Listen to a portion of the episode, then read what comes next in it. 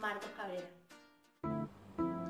En el nombre de nuestro Señor Jesucristo vamos a continuar eh, con el capítulo 3 de Romanos, donde vemos la continuación de la división número 2, donde estamos viendo la necesidad del Evangelio. En el capítulo 1 habíamos visto la necesidad que el hombre inmoral tiene del Evangelio, sin el cual no puede tener salvación. En el capítulo 2 vemos la necesidad que el hombre moral tiene del Evangelio, en aquel tiempo el hombre moral era el judío, hoy es cualquier hombre que se jacta de su vida eh, moral eh, a tal punto que puede hasta juzgar al hombre inmoral. Pero él también tiene necesidad del Evangelio. Y en el capítulo 3, versículos 1 al 20, vemos que el judío también necesita del Evangelio. En el caso de los judíos, algunos podrían preguntarse lo dicho en el versículo 1 del capítulo 3, ¿qué ventaja tiene pues el judío, es decir, sobre el gentil?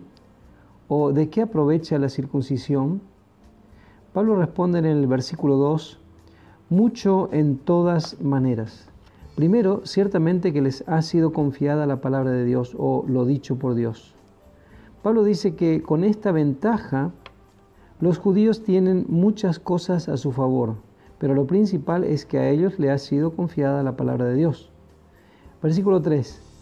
Pues que si algunos de ellos han sido incrédulos, ¿su incredulidad habrá hecho nula la fidelidad o la verdad de Dios? La veracidad de la palabra de Dios no es afectada por la aceptación o rechazo del hombre.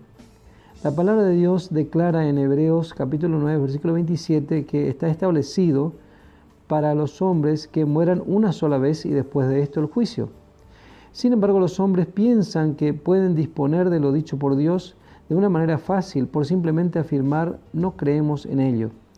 Pero esta es la más grande necedad. No podemos apagar un fuego por decir que no creemos que haya fuego. De igual manera, los hombres no pueden anular el lago de fuego ni el juicio de Dios sobre el pecado por negar estas realidades, ya que en la palabra de Dios es muy claro en cuanto a esto. El versículo 4 dice, de ninguna manera. Antes bien, sea Dios veraz o verdadero y todo hombre mentiroso o falsificador. Como está escrito, para que seas justificado en tus palabras y venzas cuando fueres juzgado. Estas son palabras muy fuertes, ya que el ser humano tiende a confiar en el hombre y mucho más cuando pensamos en alguien teniendo un doctorado. En 1 Timoteo capítulo 1 versículo 7, Pablo, Pablo con no menos firmeza declara acerca de estos hombres diciendo, queriendo ser doctores de la ley sin entender ni lo que hablan ni las declaraciones categóricas que hacen. Y aquí declara vehementemente, antes bien sea Dios veraz y todo hombre mentiroso, sin importar el título que tenga.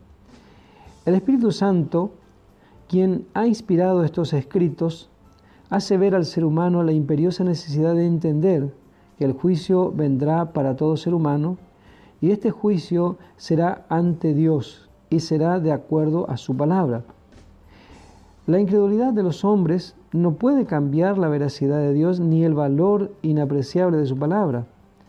En el Salmo 51, verso 4 dice, contra ti, contra ti solo he pecado y he hecho lo malo delante de tus ojos para que seas reconocido justo en tu palabra y tenido por puro en tu juicio. Aún David decía en los días de su tristeza que su mismo pecado expondría la justicia de Dios. Y aquí otra vez algunos se preguntaría lo dicho en versículo 5, y si nuestra injusticia hace resaltar la justicia de Dios. ¿Qué diremos?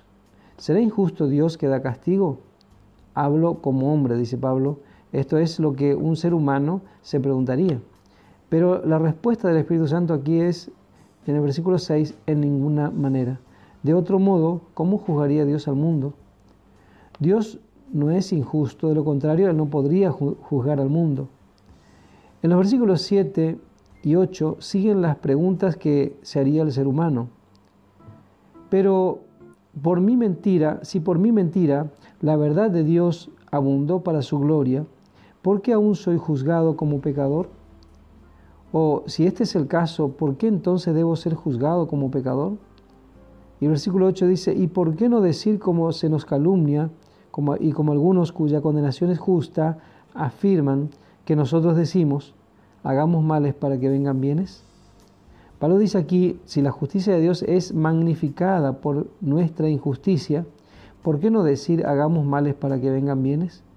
Algunos afirmaban que Pablo enseñaba tal presunción, pero él dice que eso era una calumnia y más bien que la condenación de tales pecadores presuntuosos es justa. Pero dice otro, ¿no es el judío mejor que el gentil por el privilegio de poseer los oráculos de Dios? como dice el verso 9. ¿Qué pues?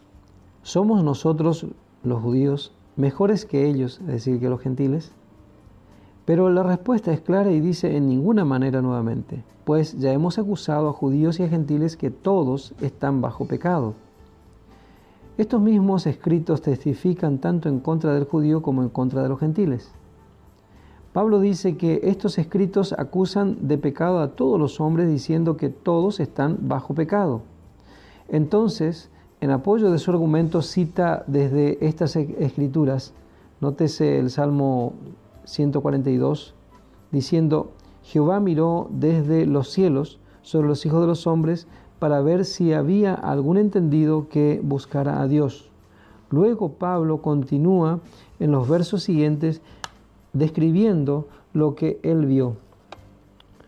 Versículo 10 en adelante dice, como está escrito, no hay justo ni aún uno, no hay quien entienda, no hay quien busque a Dios, todos se desviaron, aún se hicieron inútiles, no hay quien haga lo bueno, no hay ni siquiera uno. Él vio en la humanidad un estado de absoluta inutilidad diciendo, a una se hicieron inútiles. Esta porción ha sido llamada el retrato del hombre dibujado por la pluma inspirada por el Espíritu Santo. Por un lado un retrato moral y por el otro un retrato oscuro. Verso 13 en adelante. Sepulcro abierto es su garganta. Comienza por retratar la condición de su garganta, la cual está comparada a un sepulcro abierto. Es decir, que la corrupción de muerte está en cada aliento, aún sin palabra u obra de pecado mencionado. Y sigue diciendo, verso 13 y 14, con su lengua engañan, veneno de áspides hay debajo de sus labios, su boca está llena de maldición y de amargura. En esta porción el examen gira hacia la boca y la lengua, y ambas son halladas en armonía con la garganta. Una lengua mentirosa y engañosa se encuentra en un apropiado medio ambiente, una boca llena de maldición y de amargura, y con el veneno de áspides debajo de sus labios. Con esto basta en cuanto a sus palabras. Ahora veremos su obra. Verso 15 dice, sus pies se apresuran para derramar sangre. Y verso 16, quebranto y desventura hay en sus caminos. Están prontos para ofender, para herir, y verso 17 dice, y no conocieron camino de paz. Por estos versículos podemos ver que la tristeza está tan cercana a los pasos del ser humano, mientras que la muerte es lo más seguro y aún lo más cercano en todo tiempo. Y el verso 18 dice la razón, no hay temor de Dios delante de sus ojos. Este es un verdadero testimonio del fracaso total de la humanidad. Dios nos cuenta lo que Él ve en el ser humano, aunque sea religioso. No hay diferencia. Versículo 19 sigue diciendo, pero sabemos que todo lo que la ley dice, lo dicen a los que están bajo la ley, para que toda boca se cierre y todo el mundo quede bajo el juicio de Dios. Los judíos aplicaban esta porción de los salmos a los gentiles, pero el apóstol dice que lo que está escrito en la ley se aplica a los que están bajo la ley en este caso los judíos. Y el propósito se presenta en la segunda parte del versículo 19 diciendo para que toda boca se cierre y todo el mundo quede bajo el juicio de Dios. Primeramente, Él ha silenciado al hombre inmoral o irreligioso, como también al hombre moral. Y ahora el apóstol incluye también al judío en la condenación mayor. Y el veredicto hemos visto en el versículo 10, dice, no hay justo ni aún uno. Y como dice el versículo 11, no hay ni siquiera uno que tema y busque a Dios. Entonces podemos decir que el mundo entero es culpable ante Dios. Sigue diciendo el versículo 19, y todo el mundo quede bajo el juicio de Dios. El cuadro es muy oscuro y como dice el versículo 19, el propósito es que toda boca se cierre o se tape o quede sin excusa o alegato bajo el juicio de Dios. Toda la humanidad ha sido encerrada para el juicio de Dios y ahora espera la sentencia de condenación. Es realmente un cuadro muy oscuro y totalmente desastroso y no hay una mínima esperanza de cambio en la sentencia del Dios verdadero. Y este es justamente el terreno que el Evangelio de la Gracia demanda. Si algún hombre fuese capaz de ser justificado, no podría, eh, ningún ser humano podría ver la gloria del maravilloso mensaje de Pablo. Este cuadro tan oscuro sirve como fondo perfecto para la gracia de Dios. Ante la infalible palabra de Dios, el hombre no puede compararse uno con otro para ver si uno es mejor que otro. Dios no ha mentido.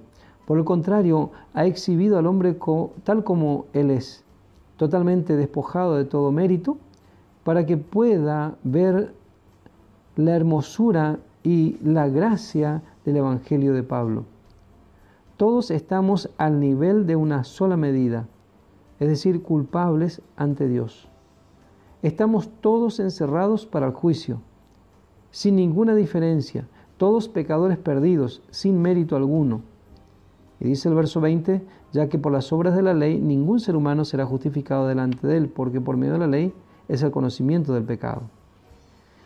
Si fuésemos merecedores, aunque fuere en la más mínima medida, su gracia estaría mezclada con obras.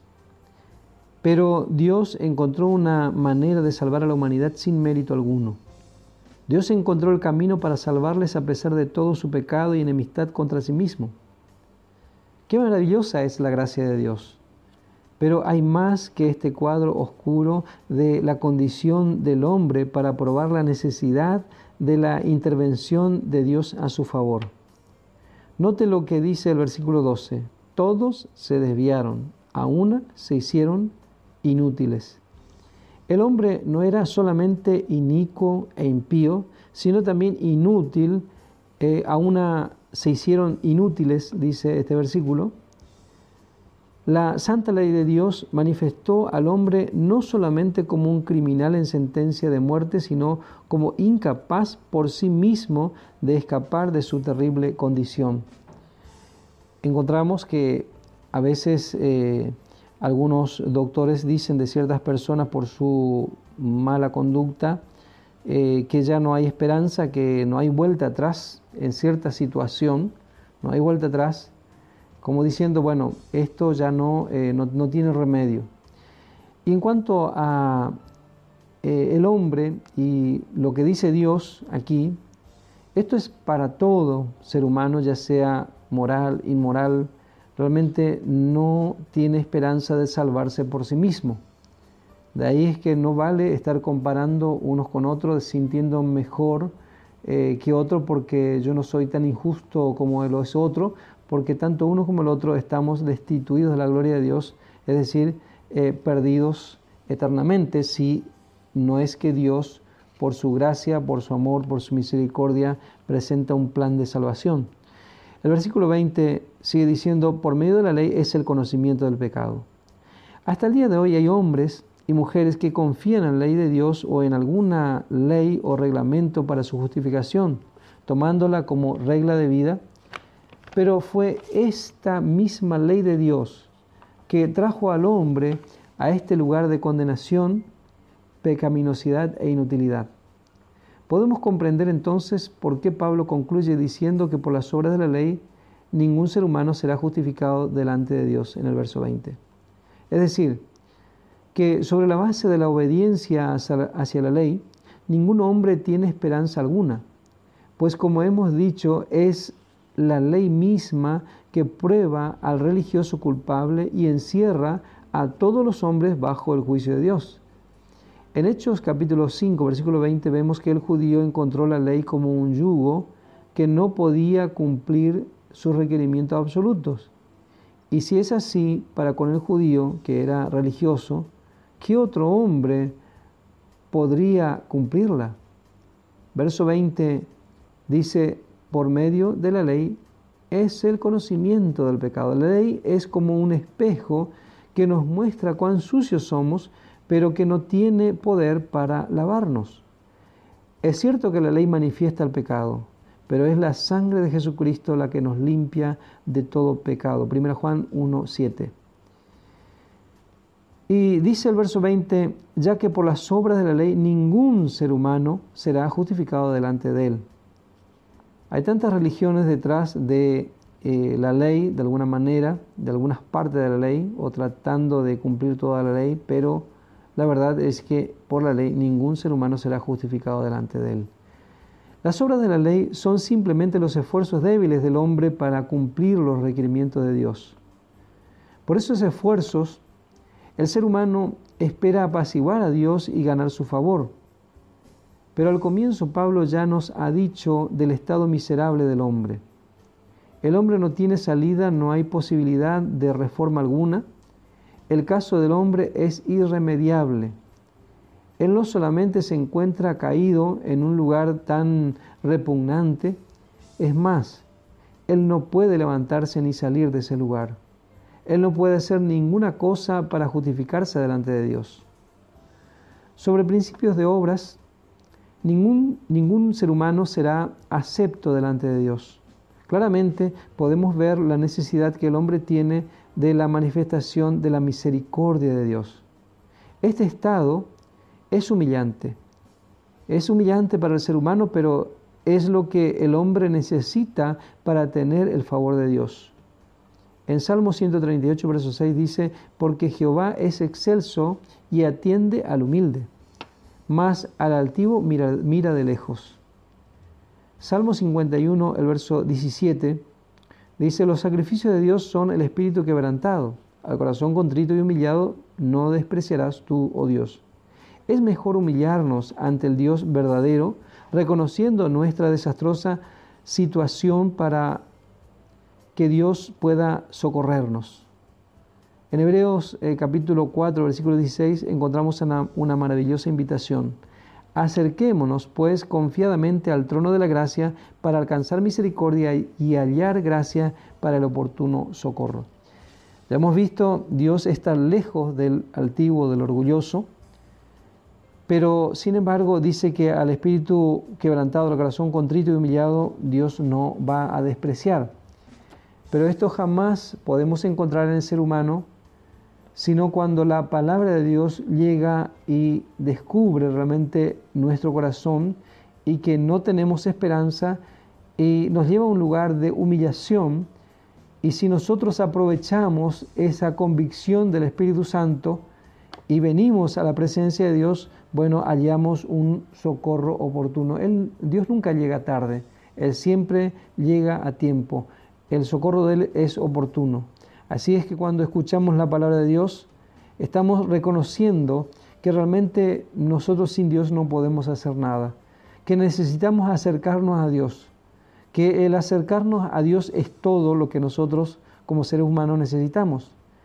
Y ya hemos visto en el capítulo 1 cómo el hombre eh, no tiene esa capacidad de acercarse a Dios, sino es porque Dios, a través del Espíritu Santo, a través de la palabra, se acerca al hombre, el hombre jamás se acercaría a Dios. Muchas veces encontramos eh, testimonio de hombres diciendo, bueno, yo siempre busqué a Dios y cosas así, eh, y generalmente es eh, nuestro testimonio, ha sido en algún momento pensando de que nosotros buscábamos a Dios, pero nunca nos acordamos de que Dios constantemente estuvo buscándonos y hablando en nuestro corazón para que nosotros podamos realmente acercarnos a Él, porque Dios sabe de que el hombre solo va camino a la perdición.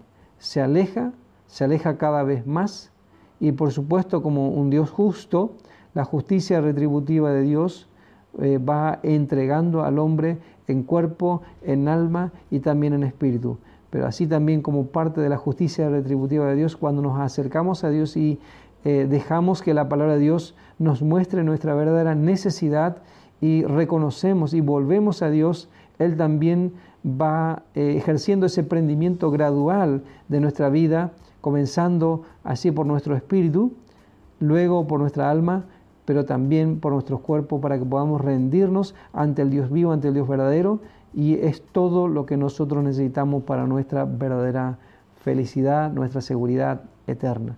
Que el Señor bendiga ricamente a cada uno. Hola, te saludamos de la Iglesia El Evangelio de la Gloria. Nos encontramos en Posadas Misiones, República Argentina. Te invitamos a suscribirte a nuestro canal de YouTube El Evangelio de la Gloria en donde podrás encontrar muchos contenidos bíblicos para tu edificación. No te olvides de activar la campanita de notificaciones para recibir todas las novedades de nuestro canal. Y recuerda, somos bendecidos para ser de bendición.